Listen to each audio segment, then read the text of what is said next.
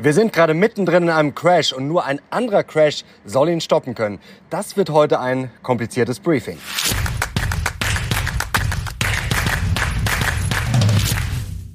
Servus Leute und willkommen zum aktuellen Briefing. Heute gibt's ja die heißesten News und Charts rund um die Börse und es wird heiß, denn der Anleihenmarkt ist gerade im Crash und Barclays hat eine steile These rausgehauen, denn den Anleihecrash kann angeblich nur ein ordentlicher Rücksetzer bei Aktien stoppen. Das schauen wir uns natürlich genau an. Es gibt natürlich auch einen bullischen Spin und vielleicht ist es euch schon aufgefallen, das ist heute ein Spezial vom Koma See. Wenn ihr das feiert, dann gerne Daumen hoch.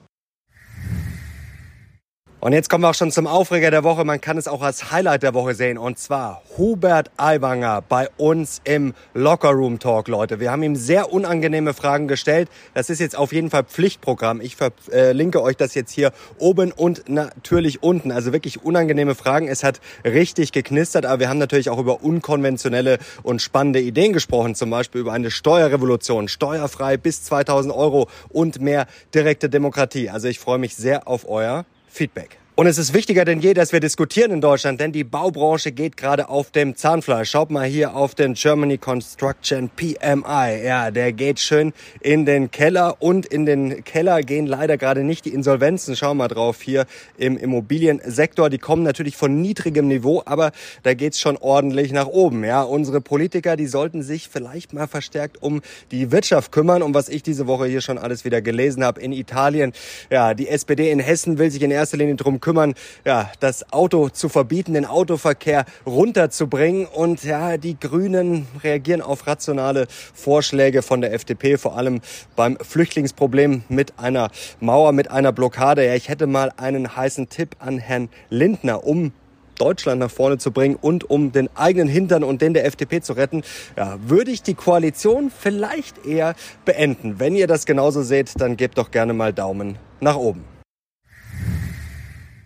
Und jetzt kommen wir auch schon zum Briefing und damit zu allem, was Investoren jetzt wissen müssen. Und da haben die Bären natürlich immer noch Oberwasser, vor allem die Anleihebären.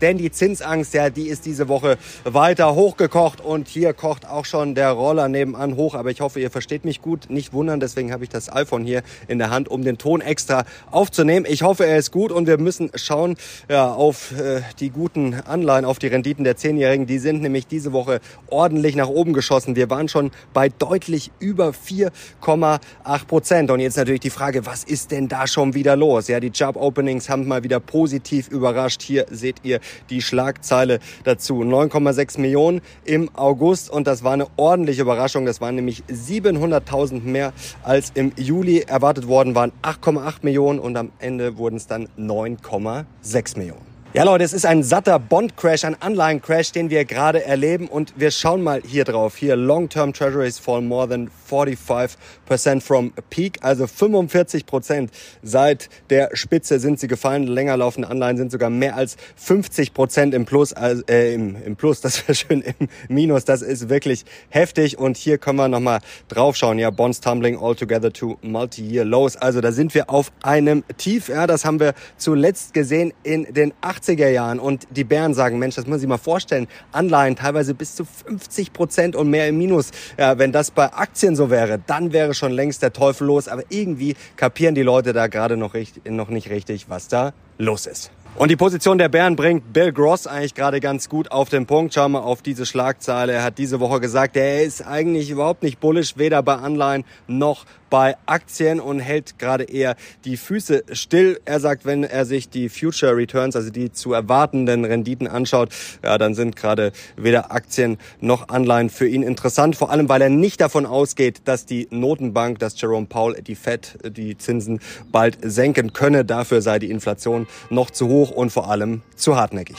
Und jetzt kommen wir auch schon zur steilen These von Barclays und schau mal hier drauf. Only a stocks crash can rescue the bond market. Also Barclays sagt, eigentlich brauchen wir einen Aktiencrash, um den Bondmarkt zu retten. Das ist schon eine heftige These. Und die Logik dahinter ist, Barclays, die Analysten sagen, äh, es gibt keinen magischen Yield. Also selbst wenn das jetzt weiter steigt auf fünf Prozent oder mehr, es gibt nicht diese magische Grenze, wo dann alle sagen, oh, jetzt kaufe ich aber sicher äh, Anleihen. Und da ist Barclays wirklich ja, sehr pessimistisch und sie sagen ja, eigentlich müssen die Aktien runter. Ja, dass das Ganze gestoppt werden kann und dass das wieder in ein vernünftiges Verhältnis kommt. Und die Bären sagen, ja, es ist momentan eine Katastrophe, also rette sich wer kann, denn es fehlt an Liquidität. Schauen wir auf den Financial Conditions Index und da sehen wir, der steigt, aber das sieht erstmal gut aus, aber ihr seht hier links oben, tighter Financial Conditions sind oben. Also da wird es momentan wieder tighter und dann sagen die Bären, dann, das haben nur wenige bemerkt, dann haben wir ja gerade eine Uninvertierung der Zinsstrukturkurve. Wir hatten jetzt eine Invertierung. Das heißt, es ist eigentlich verkehrt herum, wenn ich äh, die zehnjährige Rendite nehme, also die Rendite der zehnjährigen Staatsanleihen und ziehe die der zweijährigen ab, dann kommt ein Minus hinten raus und das ist ungewöhnlich, das ist eine Invertierung. Jetzt gibt es eine Uninvertierung, das heißt, es wird weniger Invertierung und das gilt für die Bären ganz klar als Rezessionssignal. Invertierung ist ja ein Rezessionssignal, das heißt aber die Rezession kommt, äh, kommt irgendwann und die Uninvertierung soll jetzt heißen, dass die Rezession wirklich kurz vor der Tür steht und die Bären schließen heute ab ja, mit diesem Chart und da sieht man schon, es werden immer weniger Kredite vergeben. Die Bären sagen ganz klar, das ist ein Mischmasch aus Rezession, Anleihencrash, kann für Aktien nur böse enden. Aber jetzt wechseln wir auch schon zu den Bullen und die müssen mal wieder nur müde lächeln und sagen, ja, letzte Woche haben da die Bären nicht irgendwas erzählt von diesem Shutdown, 90 Prozent Wahrscheinlichkeit. Nicht mal das ist eingetreten. Und die Stimmung ist gerade sowas von im Keller. Und die Bullen, ich gebe es auch äh, persönlich äh, zu, ich habe gerade auch nicht das beste Gefühl und schaue gerade nicht so gerne auf die, Kur äh, auf die Kurse, aber das ist oft eigentlich ein ganz gutes Zeichen, wenn die Stimmung schon schlecht ist und wenn man selber merkt, huh, gerade irgendwie habe ich nicht so richtig Lust, Aktien zu kaufen. Und dann schauen wir auf den Fear and Greed Index und der ist gerade gerade richtig im Keller, extreme Furcht. Und da sehen wir, wann war das zuletzt so? Das war zuletzt, sagen die Bullen, so im März. Wäre nicht so eine schlechte Kaufgelegenheit gewesen. Und lustigerweise letztes Jahr im Oktober, da war die Stimmung auch komplett im Keller. Ja, da hätte man kaufen sollen. Also meistens, wenn man Angst hat, wenn es richtig dreckig läuft und die Schlagzeilen sich negativ überschlagen, dann sollte man vielleicht mal ein bisschen in die andere Richtung blicken. Vor allem sagen die Bullen, na, hier Rezession, mei, vielleicht kommt es irgendwann, aber komischerweise hier die PMIs, schau mal drauf, die ziehen gerade ordentlich nach oben an und haben die Tiefs schon längst hinter sich gelassen. Und die Bullen machen es kurz. Wir gehen gleich in den Mindblow rüber und machen da ein bisschen in die bullische Perspektive und zaubern ein bisschen die Mythen und Narrative der Bären. Und die Bullen und ich halten es diese Woche mit Howard Marks. Der hat nämlich vor wenigen Tagen ein spannendes Interview gegeben und er hat gesagt, ja, wir wissen nie, wo wir uns hinbewegen werden, where we're going, but wir müssen genau wissen, but wir müssen genau wissen, immer dieses Deutsch-Englisch, ja, wo wir gerade sind. Und so sehe ich es auch. Wir müssen verstehen, was gerade passiert. Wir müssen das beobachten und wir müssen eben verschiedene Szenarien haben. Deswegen habe ich jetzt ja, dann rund 20 Prozent Cash, lass das wieder anlaufen auf 20 Prozent und halte Pulver trocken, aber bleibe trotzdem entspannt und ja, hoffe auf einige Nachkaufchancen, die sicherlich bald noch kommen. Und jetzt kommen wir auch schon zum Mindblow und schau mal drauf, wie schlimm ist das eigentlich alles wirklich? Und wir fangen mal mit den Anleihen an. Da würde ich mich auf jeden Fall nicht verrückt machen, auch wenn ich auf keinen Fall ausschließe und auch sogar eher damit rechne, dass wir die fünf Prozent auf jeden Fall noch sehen werden. Also da glaube ich auch eher dran. Trotzdem nicht verrückt machen, wenn wir uns das Ganze mal nüchtern rational anschauen. Mary Daly von der San Francisco Fed hat es diese Woche auch gesagt, es kann eigentlich gut sein, dass die Fed die Zinsen auf jeden Fall stabil hält erstmal, wenn das alles einigermaßen klappt mit Arbeit Arbeitsmarkt, Inflation und Co. Beim Fed Watch Tool sieht es momentan eigentlich auch relativ entspannt aus. Die Wahrscheinlichkeit für eine weitere Zinspause, also dass wir wirklich das Hoch erreicht haben, den Peak, sieht momentan ganz gut aus. Über 80 Prozent für den 1. November. Es kann natürlich sein, dass wir auf den 1. November hin, wenn die Fed wieder kommt, ja, dass wir da jetzt noch mehr Nervosität immer wieder sehen. Und natürlich werden immer wieder Arbeitsmarktzahlen kommen, die uns vielleicht ein bisschen nervös machen, aber auch inflationstechnisch. Trueflation, da sind wir unter 2,5 Prozent. Da laufen wir eigentlich gerade eher so flat. Also das ist eigentlich alles soweit ganz okay. Und wenn wir uns hier mal Makromodell anschauen von der Bank of America, schauen wir drauf, für Anleihen, ja, die taxieren gerade nach diesem Modell. Ist natürlich nur ein Modell, was auch nie recht haben muss. Aber da sehen wir gerade äh, die faire Rendite, hier der faire Yield bei den Zehnjährigen, läge demnach bei 4,1 Prozent, also deutlich niedriger als da, wo er gerade ist. Und vielleicht, ja, haben sich da jetzt auch wieder ein paar in die falsche Richtung voran. Schauen wir mal hier auf diesen Chart, Non-Commercial Treasury Bond Net Longs. Also, da sind schon, ihr seht, das ist relativ weit unten, einige Short. Und wenn das Boot, ja, auf einer Seite immer mehr Gewicht bekommt, ja, dann kann es vielleicht auch mal, oder sollte es vielleicht mal irgendwann wieder in die andere Richtung kippen.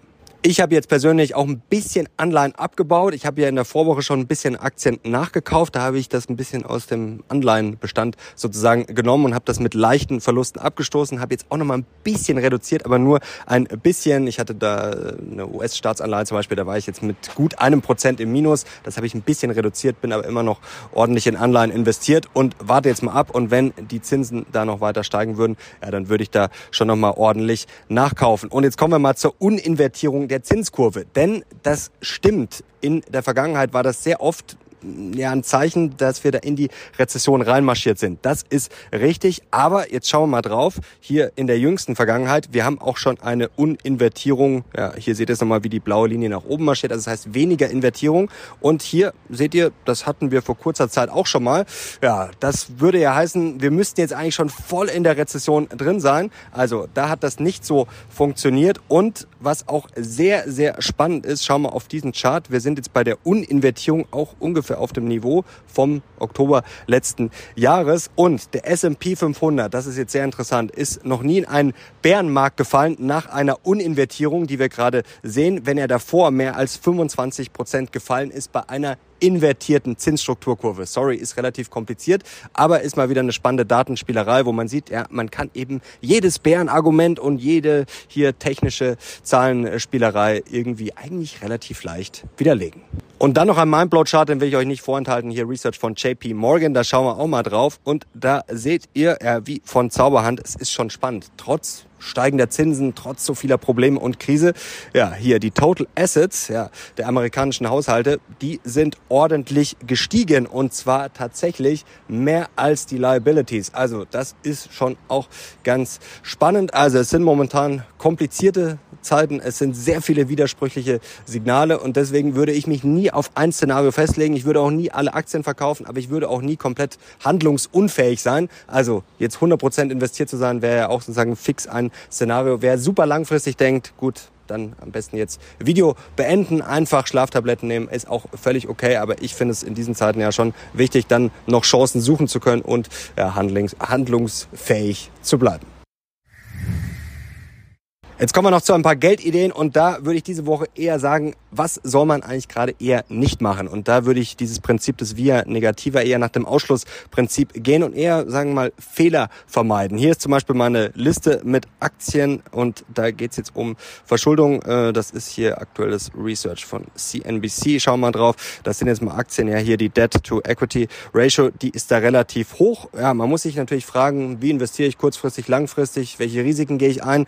Ja, in Sachen Sachen Schulden, da glaube ich, da kann schon noch einiges kommen im kommenden Jahr, wenn die Zinsen so hoch bleiben oder weiter steigen. Also da kann es bei einigen vielleicht noch ja, auf jeden Fall schmutzig werden. Trotzdem, bitte nicht jede Woche jetzt das Depot über den Haufen werfen und dann jede Woche umstellen, denn wenn man sich die Schlagzeilen momentan anschaut, ja, da könnte man ja schon äh, verrückt werden. Fragt euch, was sind eure Überzeugungen und was ist jetzt wirklich mittelfristig dann auch sinnvoll? Wo sollte man sein Geld reinstecken? Bei Palantir bin ich zum Beispiel gerade positiv überrascht. Da kommen viele neue Aufträge rein, gerade im Gesundheitssektor, gerade in UK da haben sie ja schon einiges gemacht. Das wurde jetzt auch nochmal verstärkt und ausgebaut. Palantir läuft auch gerade ganz stabil, obwohl der Markt ja gerade ein bisschen Schwierigkeiten hat. Also da muss man sich fragen, welche Aktien habe ich vielleicht schon im Depot, wo ich dann nachkaufen kann, wenn sie Schwäche zeigen. Und wie gesagt, ganz wichtig, dass man da einfach auf sich selber schaut und sich nicht verrückt machen lässt. Und hier nochmal ganz spannend, schauen wir nochmal auf die Bond Shorts. Die hatten wir letzte Woche schon, vielleicht nochmal als Wiederholung. Also wer jetzt sagt, ich will mich da absichern, ich habe so Angst, dass die Inflation weiter steigt, dass die Zinsen weiter steigen und ich weiß irgendwie nicht richtig, was ich